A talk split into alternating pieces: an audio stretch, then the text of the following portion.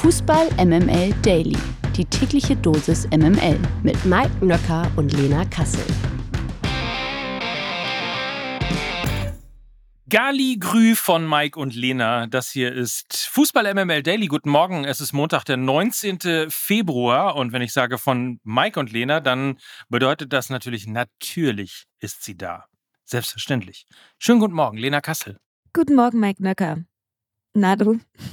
Na du, ich finde es immer so lustig, dass wir immer noch Guten Morgen, Lena Kassel, Guten Morgen, Mike Nöcker sagen. So, ja, ja, das, also ja, ich bin eine Frau, die Struktur und Ritual und äh, Tradition, wie man in der letzten Woche ja auch mitbekommen hat, äh, sehr schätzt. Ja. Und Ja. äh, von daher behalten wir es auch hier im Daily bei. Ähm, ich muss sagen, ich, ich musste so ein bisschen schmunzeln, weil was haben wir denn an diesem Wochenende alles erlebt? Ne? Können wir mal kurz eine kleine Liste machen? Was haben wir denn alles gesehen? Es gab Spielzeugautos, Spielzeugautos Mhm. mit Pyro.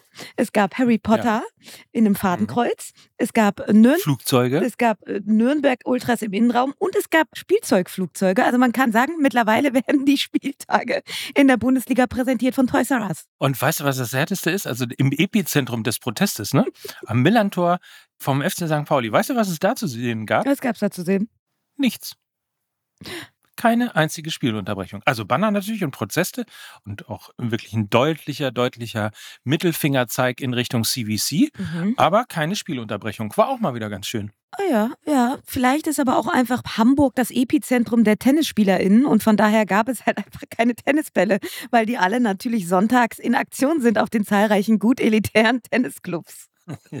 ja. Der Alster, da waren die ganzen Tennisbälle. So ist es. So ist es. So, wir haben viel zu besprechen, würde ich mal sagen. Du hast es ja auch gerade angekündigt. Insofern würde ich sagen, ab geht die wilde Fahrt. Und schau mal, wir sind jetzt schon seit fast fünf Minuten am Plaudern und haben noch nicht einmal den FC Bayern angesprochen. Also ich kann euch so viel sagen, das wird sich ändern. Ist richtig. 100% Lena. Guten Morgen, Mike und Happy Monday. Präsentiert von Lena Kassel. Die beliebte Rubrik am Montagmorgen, da wo alles nochmal seziert und hoffentlich nicht sediert wird, alles nochmal auseinandergenommen wird und vor allen Dingen als allererstes jetzt mal Mainz gegen Augsburg auseinandergenommen wird. 1 zu 0, das Debüt für den neuen Coach Bo Henriksen ist nach einer wilden Partie also gelungen. Sepp Vandenberg sorgte für den einzigen Treffer des Tages. Amiri hatte vor der Pause auch noch eine große Chance per Strafstoß zu erhöhen, verschoss aber. Das war der bereits vierte vergebene Elfmeter des FSV in dieser Saison. Für Mainz ist es unterm Strich aber der erste Sieg seit Anfang November. Und ist das, und die Frage gebe ich an meine geschätzte Kollegin Lena Kassel, ist das schon der Bo-Effekt? Ja, also das ist, äh, manchmal kann man äh, Dinge im Fußball nicht so richtig erklären. Und manchmal ist es eben auch viel, viel Symbolik, viel Kopf, viel weiche Ebene, viel Mentales. Und ich glaube, bei den Mainzern hat sich eben durch die Installation vom neuen Trainer Bo Henriksen die Ansprache verändert, die Emotionalität hat sich verändert, die Grundtemperatur innerhalb der Kabine hat sich, glaube ich, verändert. Und das hat sämtliche Blockaden gelöst und sie haben den ersten Sieg eingefahren nach zuvor elf sieglosen Spielen in Folge. Und der Sieg war, und kleiner kann man es dann auch nicht machen, war überlebenswichtig. Und was in den letzten Wochen irgendwie an Pech bei den Mainzern da war, war dann plötzlich an Glück da. Ne? Dann patzt mal eben der gegnerische Keeper, ausgerechnet Finn Dahm, der Ex-Mainzer. Und dann machst du das Tor. Und solche Situationen sind in den letzten Wochen immer gegen die Mainzer und nicht für die Mainzer gelaufen. Und ich glaube aber auch, dass dieser Sieg natürlich nicht nur etwas mit Glück zu tun hatte, sondern eben auch mit einigen guten Entscheidungen zu tun hatte, die Bo Henriksen getroffen hat. Vorne auf zwei Zehner mit Gruda und Lee zu setzen und äh, davor Karim Aunisivo als Mittelstürmer zu platzieren. Das war für die Offensive ein richtig, richtig guter Kniff. Gruda und Lee sind dynamisch, wendig gewesen und haben um Onisivo so ein bisschen herumgespielt und auch auf zwei spielerische Sechser zu setzen mit Barrero und Amiri. Absolut smart. Besonders Amiri hat mir in der tieferen Positionierung unheimlich gut gefallen, weil er mehr Rasen vor sich hatte und damit noch mehr Einfluss aufs Spiel nehmen konnte. Richtig, richtig gut. Äh, Amiri jetzt schon der Dreh- und Angelpunkt bei Mainz 05. Also die Mainzer, die machen sehr, sehr clevere Schachzüge im Winter. Letztes Jahr war es Ajorg, in diesem Jahr ist es Amiri. Und äh, die Mainzer haben auch wieder 18 Torschüsse abgegeben. Das ist mittlerweile nichts Neues mehr bei den Mainzer. Das haben sie auch in der Vergangenheit getan. Aber wenn man sich den Expected Goals Wert mal anschaut von 2,08, dann weiß man, dass da auch ein paar richtig hochkarätige Chancen mit dabei waren. Und das ist dann eben eine neue Farbe im Spiel der Mainzer gewesen. Sie sind dazu mehr gelaufen als die Augsburger, haben mehr Zweikämpfe gewonnen. Also die Mannschaft lebt, sie ist voller Euphorie. Das mit Bo Henriksen scheint ein absoluter Glücksgriff zu sein. Das Folgeprogramm jetzt in den nächsten Wochen, das hat es richtig in sich, weil du, glaube ich, nur schwer in einen Erfolgsflow kommen kannst. Denn als nächstes spielen sie gegen Leverkusen. Dann spielen sie gegen Gladbach, dann spielen sie gegen Bayern, dann spielen sie gegen Bochum, dann spielen sie gegen Leipzig, dann spielen sie gegen Darmstadt.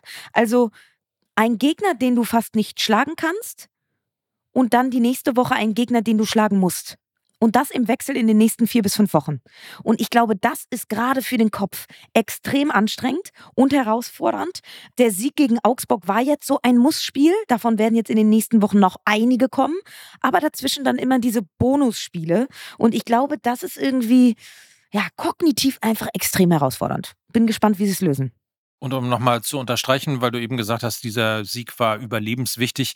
Die Tabelle sähe nämlich ganz anders aus, wenn äh, Mainz dieses Spiel verloren hätte. Dann wäre man quasi im Boot mit Darmstadt 98 und hätte zehn Punkte Rückstand auf das rettende Ufer, vier Punkte Rückstand auf den Relegationsplatz 16. So ist man also noch mal ein bisschen enger dran und hat zumindest nur einen Punkt auf den ersten FC Köln. Und ähm, das ist auf jeden Fall natürlich logischerweise in den noch zwölf ausstehenden Partien durchaus machbar.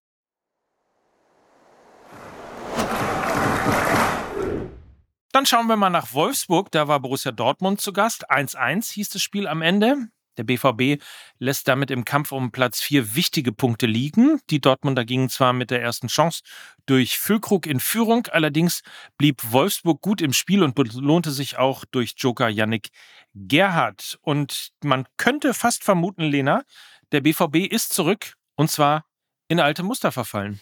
Oder wie erklärst du dir dieses Spiel? Ja, ich zitiere da erstmal Sebastian Kehl, der nach dem Spiel sagte, man muss der Mannschaft heute ein Stück weit vorwerfen, dass wir in manchen Phasen das Spiel nicht weiter kontrolliert haben und dass wir auch arrogant gespielt haben. Mir war an der einen oder anderen Stelle einfach zu viel Hacke und Spitze mit dabei. Und ich würde Ihnen da absolut zustimmen, auch wenn die Probleme so ein bisschen hausgemacht sind, weil du mit Sancho, mit Marzen, mit Reus, mit Brandt natürlich Spieler auch auf dem Feld hattest, die eben für Hackespitze 1, 2, 3 stehen und eben nicht für Zielstrebigkeit und Schnörkellosigkeit. Und der VfL Wolfsburg hat viel mehr gearbeitet für diesen Punkt, war in allen talentfreien Bereichen wie Laufstrecke, Sprints, Zweikämpfe überlegen. Und wir haben ja über das zarte Pflänzchen in der letzten Woche gesprochen beim BVB, dass man jetzt übergossen hat und ich habe ja eigentlich in der letzten Woche gesagt, dass man es nicht mit zu viel Lob übergießen sollte, dieses zarte Pflänzchen. Man hat es jetzt übergossen. Der BVB war zu selbstgefällig unterwegs und das zarte Pflänzchen hat leider kein neues Blatt nach dem Spiel gegen Wolfsburg dazu bekommen, sondern da ist eher aus der Knospe, die gegen Freiburg vielleicht entstanden ist, keine Blüte nachgekommen. So kann man es vielleicht ein bisschen verbildlicht sagen. Und dieser ausbleibende Sieg jetzt äh, ist im Kopf passiert, nicht auf dem Platz. Und ich glaube, das ist auch ganz sicherlich nicht auf die Tennisbälle zurückzuführen, wie Emre Can es versucht hat zu erklären. Ich glaube, ähm, da sind die Probleme durchaus ein bisschen tiefer liegender. Ja, sie sind weiterhin ungeschlagen im Jahr 2024 und trotzdem gefällt die Art und Weise niemanden. Also die Ergebnisse, und das bleibt auch in diesem Jahr so, die Geschichte vom BVB, kaschieren, glaube ich, nach wie vor den eigentlichen Zustand bei Borussia Dortmund. Das wissen irgendwie auch alle. Deshalb wurden auch Bender und Schein geholt und so weiter und so fort. Aber so richtig was Nachhaltiges verändert hat das jetzt auch nicht. Die Probleme liegen weiterhin in der Kaderstruktur, meiner Meinung nach. Weder Sabitzer noch Benzobaini noch ein Matcher funktionieren.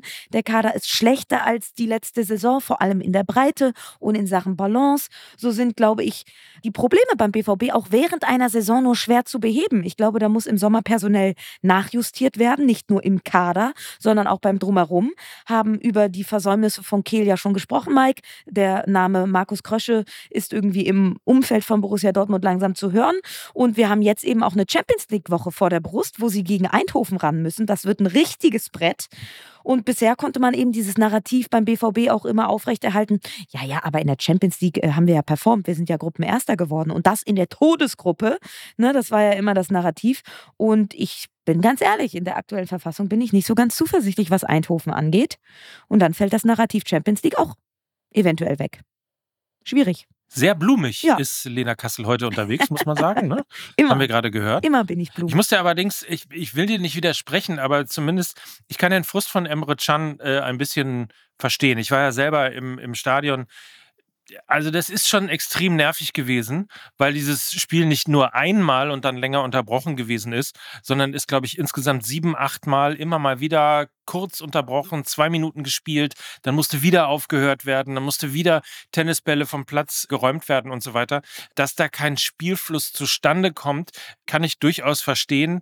Und ähm, es ist zumindest, also die Art und Weise des Protestes finde ich ehrlicherweise ein bisschen diskutabel. Ansonsten haben wir schon oft darüber gesprochen, sind wir ja irgendwie auch voll dahinter, auch dass eben sehr deutliche Zeichen gesetzt werden. Aber wenn du wirklich nur in so Intervallen von zwei, drei Minuten spielen kannst, dann ist es eben wahnsinnig schwer, einfach auch ein vernünftiges Spiel aufzubauen.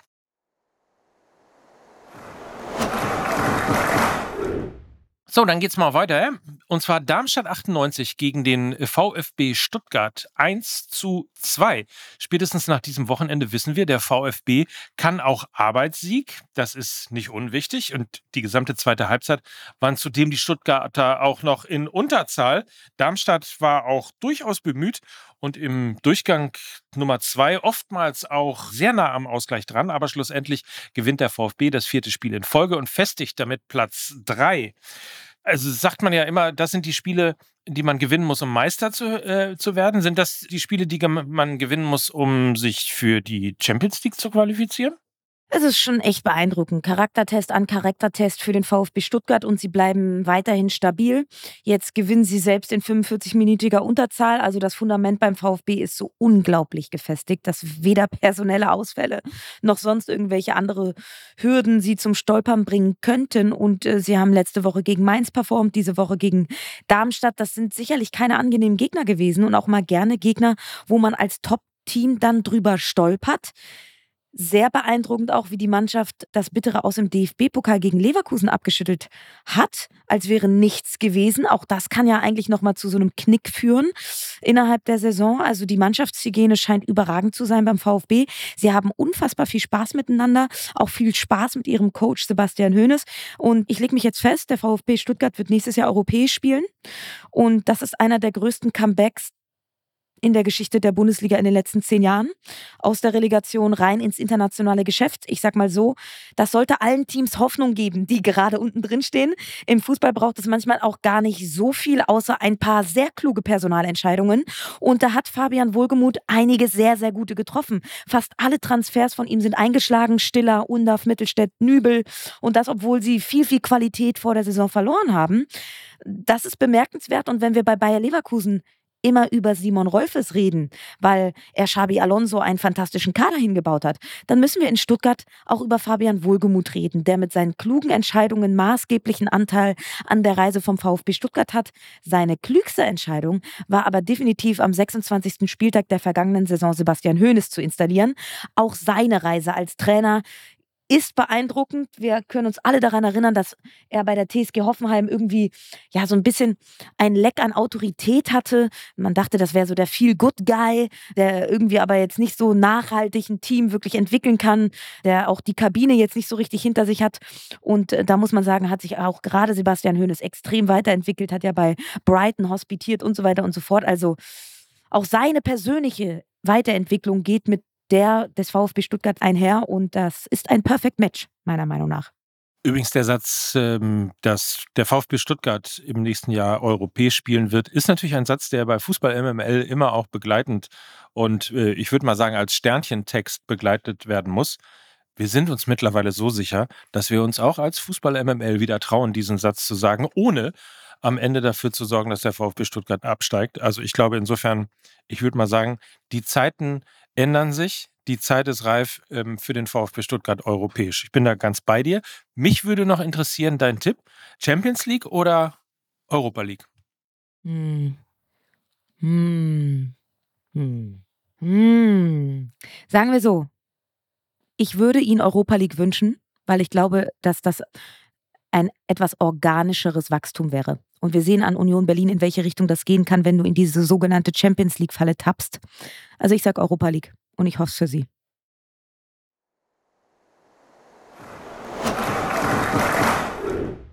Kommen wir zu RB Leipzig gegen Borussia Mönchengladbach. 2 zu 0 endete dieses Spiel. Der ganze Abend wurde überschattet von einem Todesfall im Stadion und einem Gladbacher Fan, der bei einem Autounfall am Tag zuvor ums Leben gekommen ist. Sportlich betrachtet hatte Leipzig alles im Griff. Für RB ist es nach einem schwachen Start in dieses Jahr immerhin der zweite Ligasieg. Bei den Gladbachern ist die Krise weitaus größer.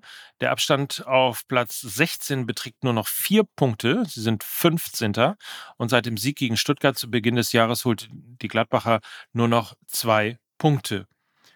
Muss man sich Sorgen machen um die Fohlen? Ja, ich glaube leider schon. Wenn wir über die positiven Entwicklungen vom VfB Stuttgart sprechen, die zum richtigen Zeitpunkt Dinge hinterfragt haben und auch vielleicht hinterfragen mussten, weil sie eben zwei Jahre Abstiegskampf hinter sich hatten, muss man, glaube ich, über Borussia Mönchengladbach sagen, dass sie einen Neuanfang so ein bisschen verpasst haben.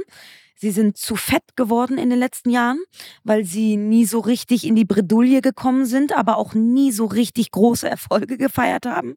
Und so sind sie ein bisschen im grauen Mittelmaß der Bundesliga stecken geblieben die letzten Jahre. Und diese ausbleibende Entwicklung fällt ihnen, glaube ich, gerade so ein bisschen auf die Füße. Also die definieren sich qua DNA eigentlich über den Ballbesitz spielen jetzt aber unter Seoane irgendwie so einen defensiven Terror-Konterfußball, der eigentlich gar nicht zu ihnen passt und der auch wirklich schlimm mit anzusehen ist. Sie sind jetzt 14. mit 22 Punkten, haben die zweitmeisten Gegentreffer in der Liga und ich glaube, wenn sie nicht aufpassen, kann das noch richtig gefährlich werden für die Fohlen. Gladbach ist auf der Suche nach sich selbst. Sie befinden sich so ein bisschen in einer Sinnkrise. Sie sind träge und das Spiel gegen Leipzig war für mich Ausdruck all dessen. Leipzig hatte viel mehr Tempo, viel mehr Tiefgang. Von Gladbach gab es keinen einzigen Schuss direkt aufs Tor. Sie sind weniger gelaufen und haben mit 42 Prozent gewonnenen Zweikämpfen eine Quote, die fast schon frech ist und an Arbeitsverweigerung grenzt. So drastisch muss ich es, glaube ich, sagen. Und für mich war das Spiel der Gladbacher wirklich ein Offenbarungseid. Der Trend zeigt ganz klar nach unten und so langsam sind sie im roten Bereich. Die nächsten drei Spiele gegen Bochum, Mainz und Köln werden zeigen, ob es in den dunkelroten Bereich geht. Ich glaube, die Gefahr ist groß.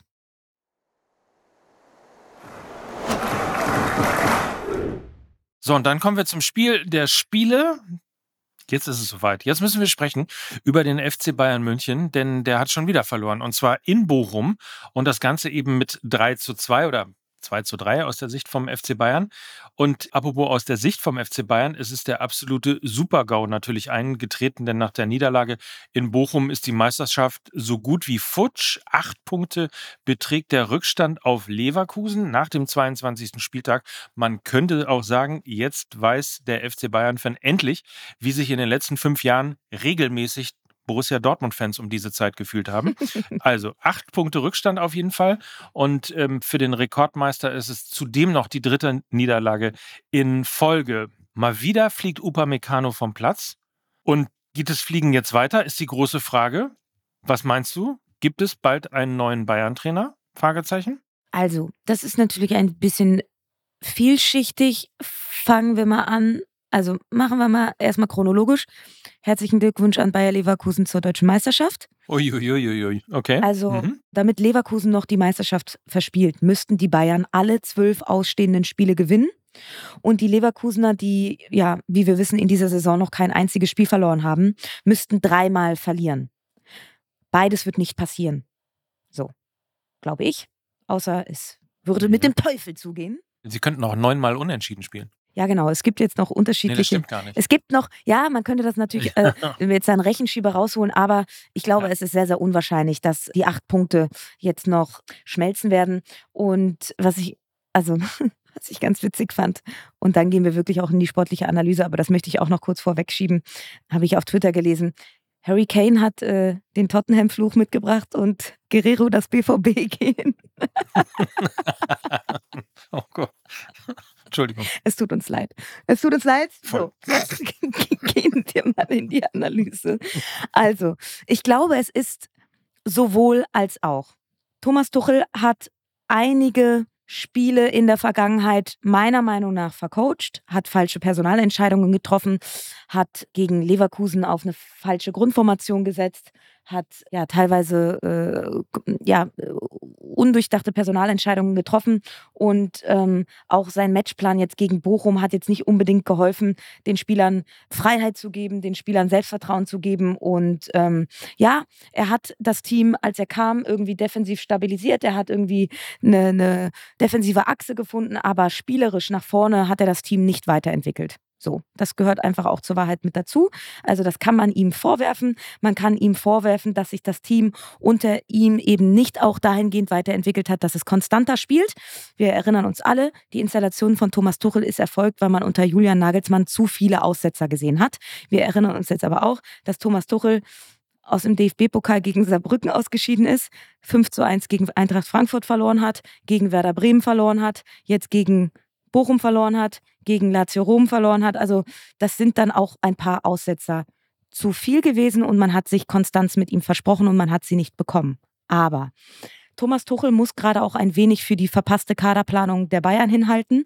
Er muss dafür hinhalten, dass man seit Jahren an der Generation Goretzka, Kimmich, Sané, Gnabry festhält. Die goldene Generation, die irgendwie vier bis fünf Trainer beim FC Bayern schon geschluckt hat. Und ich glaube, ein neuer Trainer wäre nur eine kurzfristige aktionistische Lösung, aber nicht eine langfristige. Jeder Trainer würde irgendwann mit diesem Kader an seine Grenzen stoßen. Ein Trainerwechsel ist meiner Meinung nach dennoch unabdinglich, weil du natürlich jetzt einen Impuls brauchst, um irgendwie noch die Saison halbwegs äh, solide über die Bühne zu kriegen. Also es ist ein kleines Pflaster auf eine klaffende Wunde. Das Pflaster ist aber eben irgendwann auch durchsippt und das ist dann zum Ende der Saison wahrscheinlich so. Und eventuell holt man jetzt ein Flickpflaster, was bis zum Ende der Saison halten wird, aber dann muss im Sommer jeder Stein beim FC Bayern umgedreht werden. Und ich meine das innerhalb der Mannschaft. Und äh, da zitiere ich auch noch ja, unseren lieben Kollegen Benny Zander, der vor nicht allzu langer Zeit hier auch im Podcast war, der den fantastischen Tweet abgesetzt hat, wie viele Trainer des FC Bayern sollen eigentlich noch die Kabine verlieren, bis man sich mal intensiver mit der Kabine selbst beschäftigt. Und ich glaube, das trifft den Nagel auf den Kopf. Die Bayern müssen ihre unangetasteten Führungsspieler, die keine Führungsspieler mehr sind, äh, hinterfragen. Sie müssen radikal nass durchwischen und all das muss im Sommer passieren. Es wird der größte Umbruch des FC Bayern sein, den sie, glaube ich, in der Form zu erledigen haben. Und das muss passieren. Es wird eventuell jetzt ein Trainerwechsel kommen, aber das ist nur eine kurzfristige Lösung. Die Probleme des FC Bayern, die liegen vielschichtiger und die liegen vor allen Dingen innerhalb der Mannschaft. Fakt ist auf jeden Fall, in dieser Woche wird er nicht kommen, der Trainerwechsel. Ähm, Jan-Christian Dresen, der CEO von Bayern, hat ja nach dem Spiel ihm auf jeden Fall eine Jobgarantie für das Spiel gegen Leipzig gegeben. Nichtsdestotrotz, ich weiß gar nicht, ob die Bayern sich das nochmal antun. Ähm, sie sind ja hart kritisiert worden für den, ähm, ja, fast, ich will nicht sagen unnötigen oder im Nachhinein jetzt aber auf jeden Fall eher wirkungslosen Trainerwechsel von Nagelsmann zu Tuchel der ja auch irgendwie ein bisschen panikgleich wirkte. Ich bin mir nicht sicher, dass die Bayern das diese Saison nochmal machen. Ich könnte mir durchaus auch vorstellen, dass sie mit Tuchel zu Ende spielen und ähm, dann in der neuen Saison oder für die neue Saison jeden Stein umdrehen, wie du gerade so schön gesagt hast. Fakt ist aber auch, es bleibt spannend an der Sebener Straße. Nur kurz, ne? Ich würde meinen absoluten Frieden mit dieser Saison finden, wenn jetzt auch einfach Mourinho zu den Bayern geht. Also ganz ehrlich, Bitte mach das doch. Stell mal vor. Och, wäre das herrlich. Und dann spielen sie so 4-4-2 auf Konter, so einen richtigen Terror-Union-Fußball. Und er gewinnt mit ihnen die Champions League. Ja, er gewinnt mit ihnen die Champions League. Ich sag mal, in einer Woche hier in Hamburg, in der tatsächlich von äh, führenden äh, Mäzenen getestet und eingebracht der Name Magath äh, wieder ins Spiel gebracht worden ist, kann ich mir alles vorstellen in dieser lustigen Fußballwelt. Ich kann mir übrigens auch vorstellen, dass wir jetzt nochmal auf die weiteren Ergebnisse gucken. Ich weiß nicht, ob du dafür bist. Ich sag mal ja. Da gewinnt nämlich äh, Werder Bremen beim ersten FC Köln mit 1 zu 0. Hoffenheim unterliegt Union Berlin mit 0 zu 1, also gleiches Ergebnis. Heidenheim unterliegt Leverkusen 1 zu 2. Was haben wir über den Stolperstein Heidenheim geredet? Und Freiburg in einem wilden Spiel spielt 3 zu 3 gegen Eintracht Frankfurt. Ein Schuss, ein Tor, die Werbung. Wir begrüßen einen alten Bekannten, nämlich Jobrad. Hello again, sc.jobrad.org. Das ist eure Adresse für Nachhaltigkeit, für Mobilität, für Fahrräder, Lena, für, für einfach individuell, ich sag mal, die Mobilitätswende selber zu machen.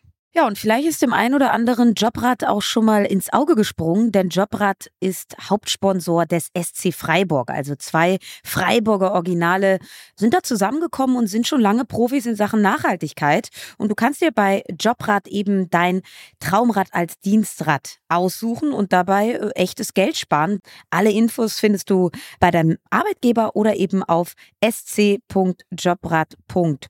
Und ich sag mal so, du kannst dann eben dieses Jobrad aber nicht nur auf dem Weg zur Arbeit nutzen. Nein, du kannst es natürlich auch in deiner Freizeit nutzen. Du kannst damit irgendwie deine Gesundheit auf Vordermann bringen. Du kannst dich fitter machen, Ausdauertraining. Ins Stadion fahren. Ins Stadion fahren. Und ich sag mal so, Na? wir haben ja schon das ein oder andere Mal hier über Christian Streich gesprochen. Ich habe gesagt, er ist so ein bisschen der glitzernde Panini-Sticker in der Trainerwelt des modernen Fußballs. Und er ist auch Vorreiter in Sachen Nachhaltigkeit, denn er nutzt sein Fahrrad ziemlich häufig, nicht nur um irgendwie zum Training zu fahren, sondern tatsächlich nimmt er das auch teilweise mit auf Auswärtsfahrten, um dann irgendwie, ja, die jeweilige Stadt dann mit dem Rad zu erkunden. Also auch Christian Streich ist in dieser Sache Vorreiter und wir unterstützen natürlich die Mobilitätswende und das Thema Nachhaltigkeit und deshalb freuen wir uns sehr, dass Jobrad unser neuer Partner ist und von daher fühlt euch animiert dazu, da einfach mal vorbeizuschauen auf sc.jobrad.org oder informiert euch einfach bei eurem Arbeitgeber, ob sie vielleicht auch sowas anbieten wie Jobrad und dann könnt ihr euch eben ja bis zu 40 Prozent günstiger als eben ein Fahrrad zu kaufen, einfach ein Fahrrad leasen. Ist doch toll. Fantastisch. In der zweiten sieht man besser.